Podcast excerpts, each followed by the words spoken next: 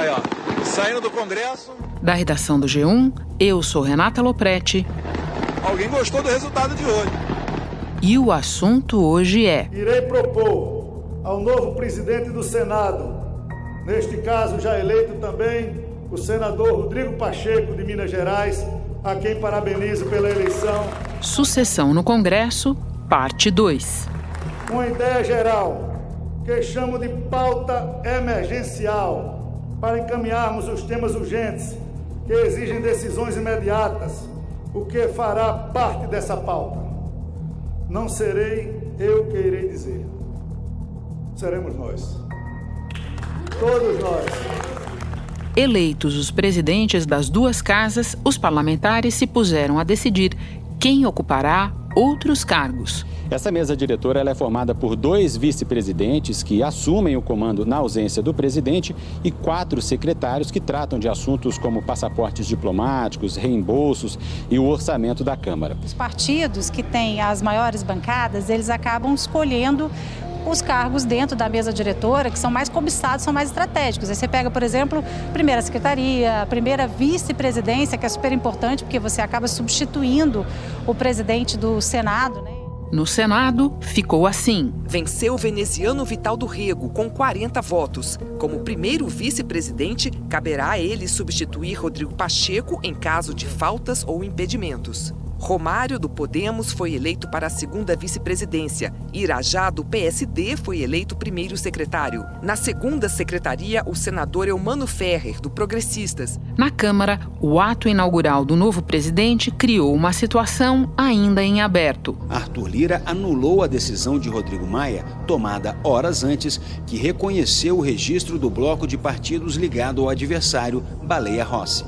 Decide esta presidência tornar sem efeito a decisão que deferiu o registro do bloco PT, MDB, PSDB, PSB, PDT, Solidariedade, PCdoB, Cidadania, PV e Rede. Depois de três tentativas frustradas, os líderes dos partidos se reuniram em busca de um acordo. E os dois lados chegaram a um consenso. O bloco de apoio à Baleia Rossi não foi oficialmente reconhecido, mas aliados dele ficarão com cinco dos dez cargos da mesa, incluindo a primeira, segunda e terceira secretarias. Os dois vice-presidentes, os primeiros na linha de sucessão do presidente da Câmara, serão aliados de Lira.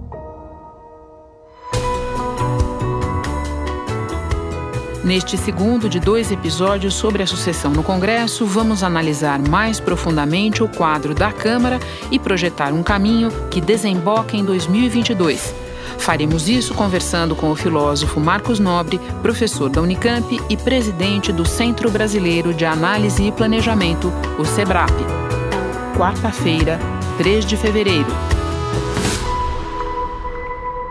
Marcos, da última vez que tivemos o prazer de te receber no assunto, logo depois do primeiro turno das eleições municipais, você dizia que o resultado das urnas apontava para um jogo entre três forças diferentes: aquela que gravitava em torno da direita tradicional, a esquerda e o que você chamava de centrão raiz. Naquela ocasião, você comentou conosco que a eleição das mesas do Congresso seria decisiva nesse jogo de forças.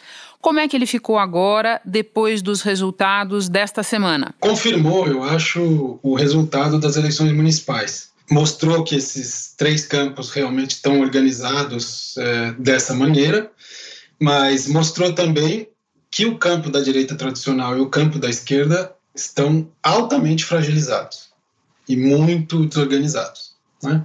E que o campo é, da extrema-direita, desse centrão raiz que resolveu é, apoiar o presidente Bolsonaro, é, está muito mais organizado. Não vou dizer que é uma organização extraordinária, porque também é mambembe do, do seu jeito, mas está muito mais é, organizado do que os outros dois campos. Organizado, eu estava pensando aqui, e também mais irrigado com os recursos federais que o governo resolveu distribuir para resolver essa eleição, certo? Exatamente. Tá.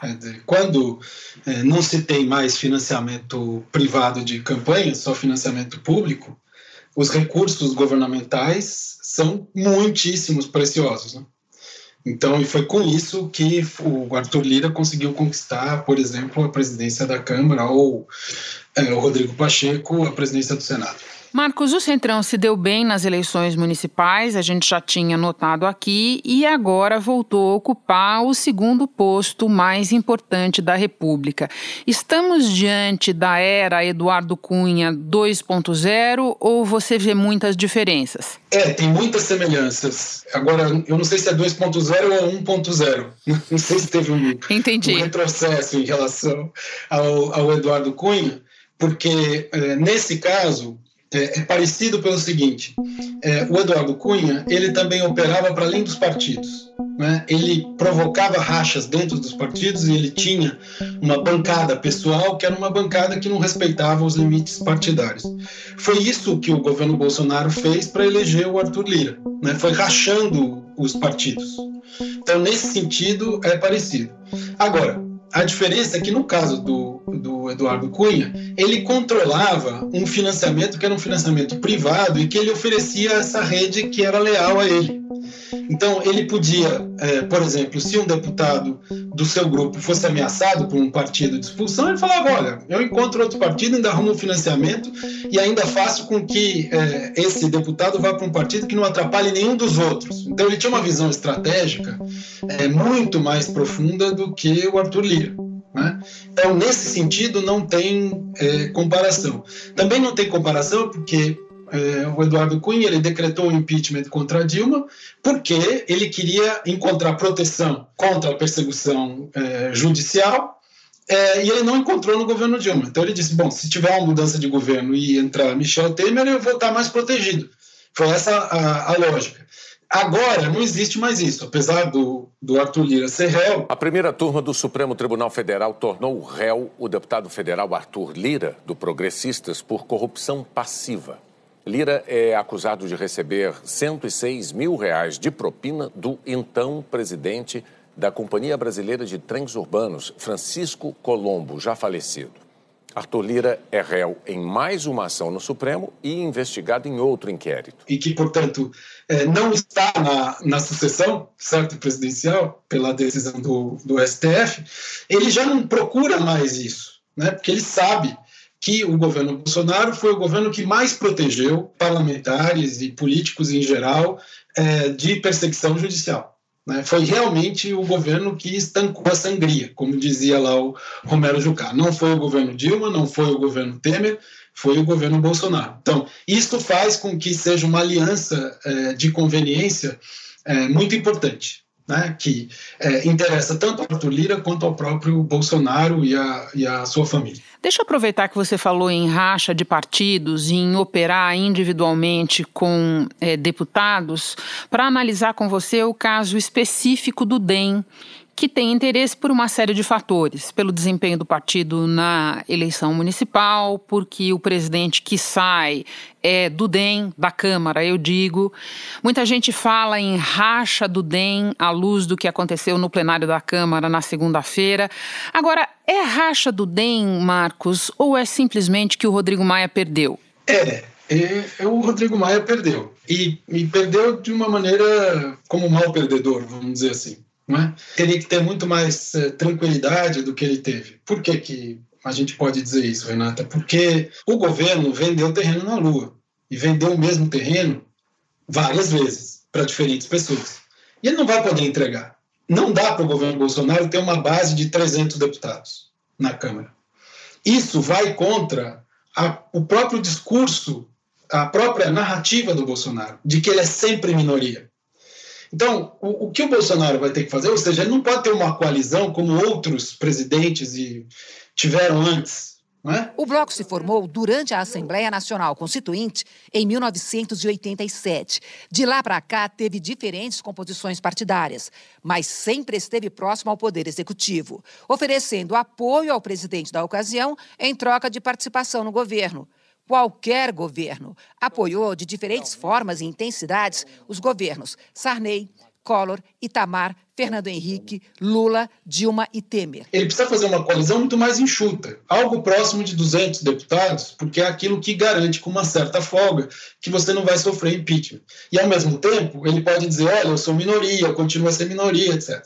Portanto, essa base que elegeu Arthur Lira vai ser reduzida em cento e tantos deputados. E esses cento e tantos deputados vão é, simplesmente ficar a ver navios, porque eles acreditaram em promessas que não vão ser cumpridas. E para onde eles vão? Entende? Incluindo aí é, as bancadas do DEM, é, a que você se referiu. Né? Para onde eles vão? Eles vão ter que voltar para o campo da direita democrática, não tem outro lugar para ir. Né? Então, eu acho que essa, essa eleição ela mostrou a fragilidade da direita tradicional e a fragilidade da esquerda em termos de coordenação. Ou seja, as ações não são coordenadas.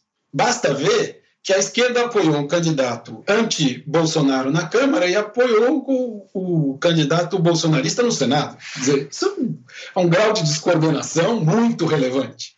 Então, claro, tem uma disputa dentro do DEM, tem uma disputa dentro do PSDB.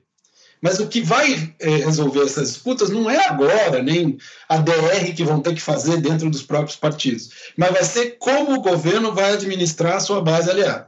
Quer dizer, se ele alienar o grupo, por exemplo, de Aécio Neves no PSDB e o grupo daqueles que apoiaram o Arthur Lira na eleição para a Câmara, que são do DEM, o DEM e o PSDB terão comandos que serão novamente comandos mais parecidos com o Rodrigo Maia, é, ou com João Dória.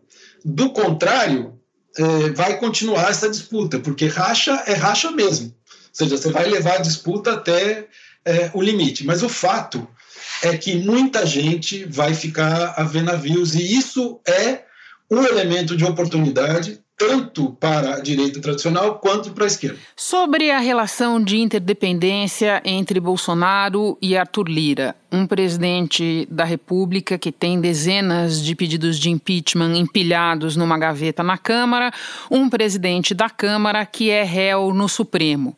O fato de pesarem espadas sobre a cabeça dos dois torna o pacto entre eles mais sólido, Marcos? Ah, torna. Não, tem dúvida disso. É claro que o jogo entre eles vai ser o jogo habitual, ou seja, da chantagem. Né? Cada um vai chantagear o outro com as armas que tem. Tá certo? Agora, é, o fato dos dois estarem é, nessa situação é, complicada, vamos dizer, do lado da perseguição judicial e do outro lado tendo que enfrentar pandemia, crise social e uma base parlamentar que não vai receber o que espera é, receber, dizer, tendo essas duas coisas, eles estão amarrados um ao outro, certo? Claro, as pessoas dizem, ah, o Centrão você só aluga, você não compra, etc e tal, e todas essas coisas da, da, do folclore de, de Brasília. Na campanha de 2018, durante a convenção do PSL, que oficializou a candidatura de Bolsonaro à presidência, o general Augusto Heleno, hoje ministro do Gabinete de Segurança Institucional, foi bastante claro sobre o que pensava a respeito do Centrão. Eu vou pela primeira vez na minha vida cantar no microfone alguma coisa que não seja um mínimo par. Musiquinha para começar e terminar a inserção televisiva do Centrão é se gritar, pega Centrão. Não fica um, É verdade que se você tiver uma rejeição exponencial é, de Bolsonaro, que é a única coisa que provocaria um impeachment hoje seria um aumento exponencial da, da rejeição a Bolsonaro, pode chegar num limite em que o centrão raiz diga: bom, não dá mais para segurar é, esse presidente. Tá certo? Com relação ao impeachment, eu aqui faço uma seguinte análise. É um processo político que nenhum presidente pauta um impeachment. O impeachment pauta um presidente.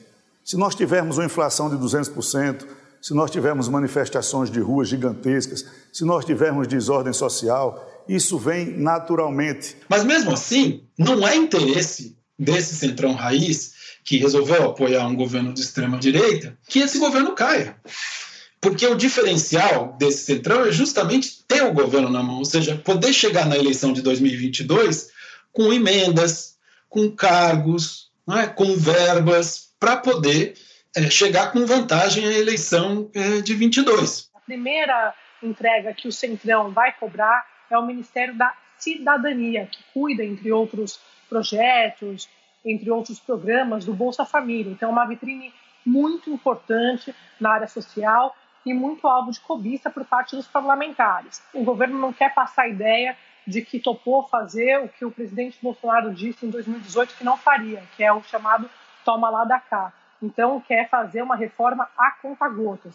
Primeiro troca o Ministério da Cidadania, depois o Ministério da Saúde. É um casamento que é um casamento de chantagem, né, de chantagem mútua, mas que os dois são os dois lados da mesma moeda. Você mencionou há pouco a crise econômica, vamos colocar nesse caldo também a desassistência a milhões de brasileiros e pairando sobretudo a pandemia.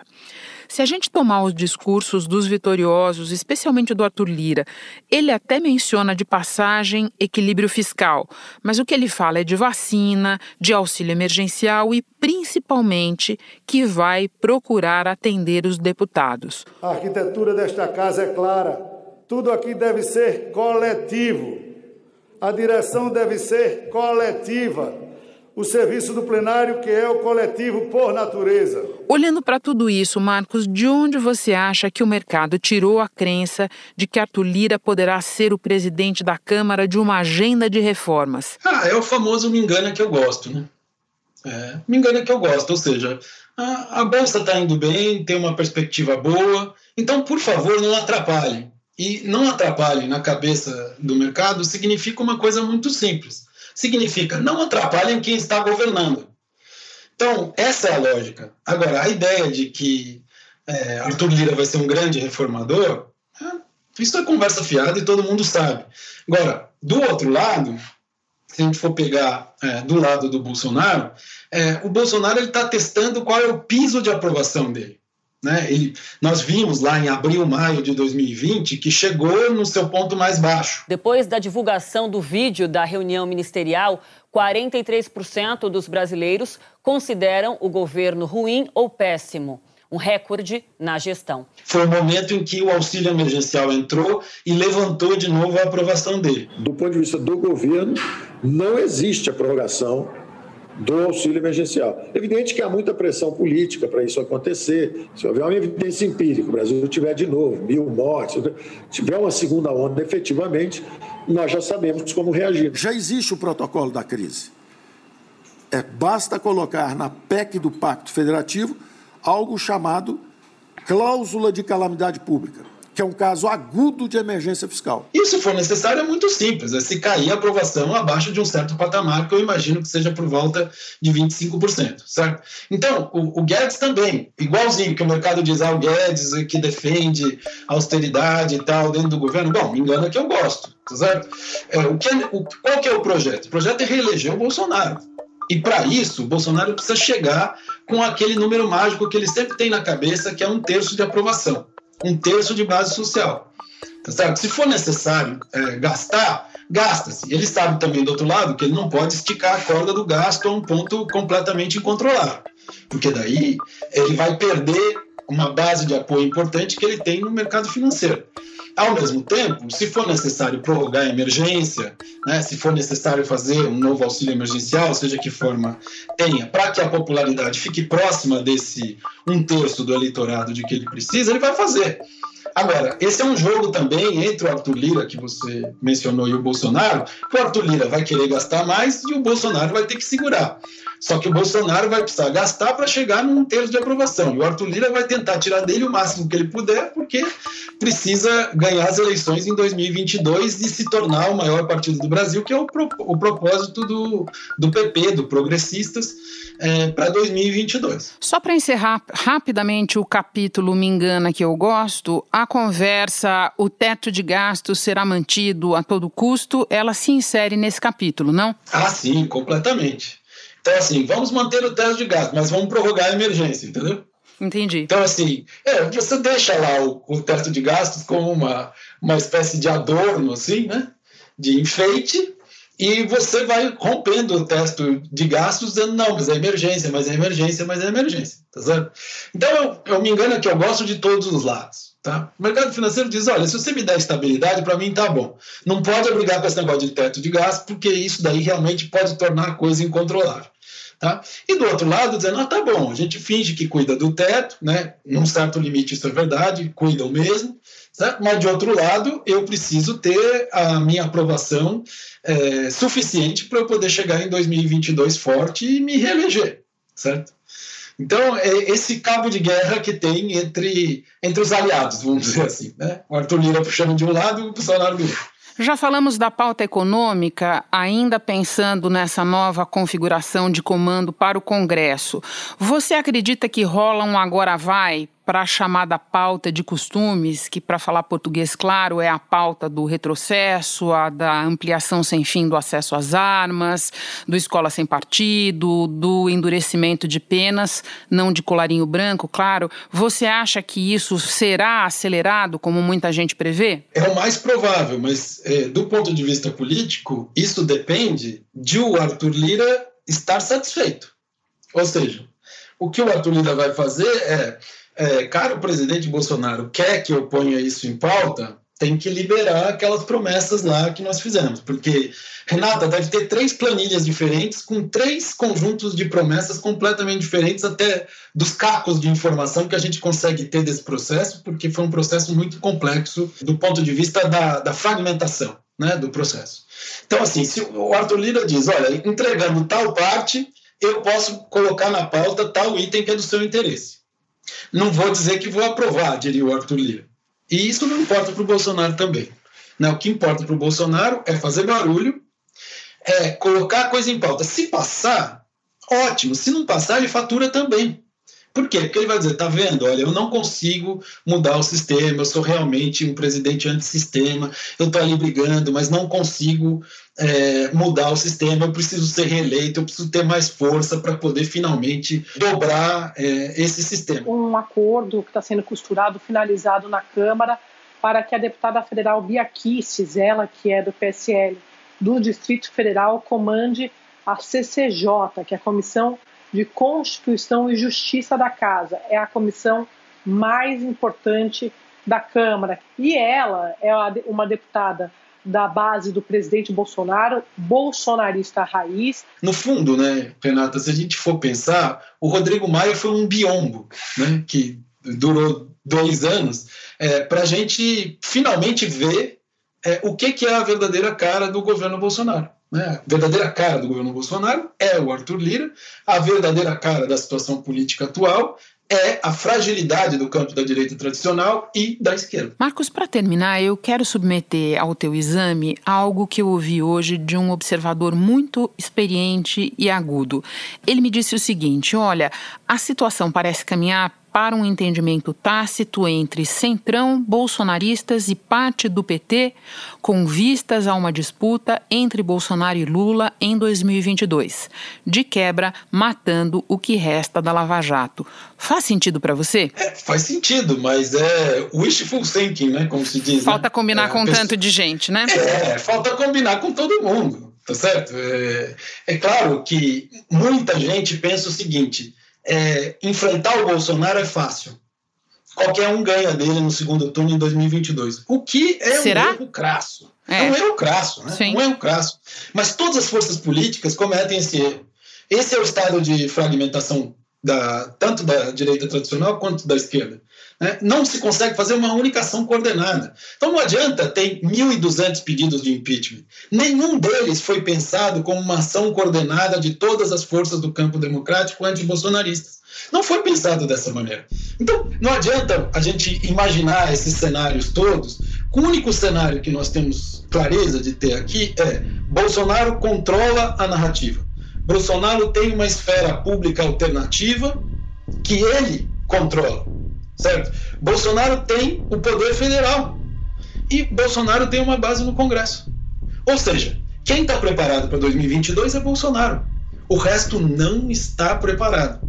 E daí fica o quê? Todo mundo imaginando, ah, agora ele está fraco, agora ele vai cair. Sim, o Centrão ganhou mais é, o Bolsonaro não por isso se fortaleceu. E nós estamos ouvindo isso desde o final de 2018, que não é possível que ele consiga chegar ao fim, muito menos se reeleger, etc. E todas as vezes o Bolsonaro supera esses obstáculos e mostra que ele está forte. Mesmo fazendo essa pantomima toda, de que ele está fraco, de que ele está acuado, que o sistema não deixa ele fazer nada, que é típico de populista autoritário. Populista autoritário faz isso. Tá certo? Então, esse tipo de ilusão é a ilusão da fraqueza. Quando você está fraco, você fica torcendo para o outro errar. Você fica torcendo para dar errado para o Bolsonaro. Tá certo? Agora, torcer e política são duas coisas muito diferentes. Bem diferentes. Quem faz política não torce. Quem faz política articula, né? Quem não faz política torce, certo? Porque futebol e política tem essa diferença. Né? Exato. Agora, para encerrar, encerrar mesmo, eu coloco para você a segunda parte do raciocínio da pessoa que conversou comigo. Ele disse: para o Bolsonaro, esse seria o melhor dos mundos. Se ganhar, ganhou. Se perder, grita fraude e tenta ficar com mais chances do que o Trump. Faz sentido para você, Marcos? Diferentemente do, do Trump, acho que o Bolsonaro vai fazer muito pior do que o Trump. Né? Por quê? Porque o Bolsonaro realmente precisa estar no poder para é, afastar a si mesmo e a família da perseguição judicial. Então me explique por que realmente essa pessoa vai sair. Ou seja, ele vai ser um Trump que vai levar realmente para além do limite, que vai não só esticar a corda, ele vai arrebentar a corda. Então ele não vai só simplesmente é, espernear, entendeu? De que ele foi roubado, etc. E tal. Ele vai fazer coisa muito pior tá certo? Então, é, eu acho que a gente tem que ter muito cuidado quando a gente faz a comparação com os Estados Unidos, porque lá foi muito feio, mas aqui vai ser mais feio ainda. Tá certo? E eu acho que qualquer que seja a candidatura que eh, se colocar eh, em 2022, se o Bolsonaro for para o segundo turno, né, que se colocar contra o Bolsonaro, ou ela recebe o apoio de todo mundo que é contra o Bolsonaro, e realmente se forma uma, uma coalizão grande no segundo turno, ou então qualquer outro cenário é um cenário em que o Bolsonaro vai se sentir muitíssimo fortalecido para é, fazer aquilo que ele tentou fazer é, ali por abril, maio de 2020, que é dar um golpe. Marcos, muito obrigada pela conversa, é sempre muito boa. A gente já pode até olhar o calendário e já ir pré-marcando a próxima. bom, bom trabalho para você. Obrigado, Renata. É um prazer sempre essa conversa que a gente faz. Até a próxima. Este foi o assunto podcast diário disponível no G1 e também no Globoplay, Google Podcasts, Apple Podcasts, Spotify, Deezer, Castbox, Amazon Music.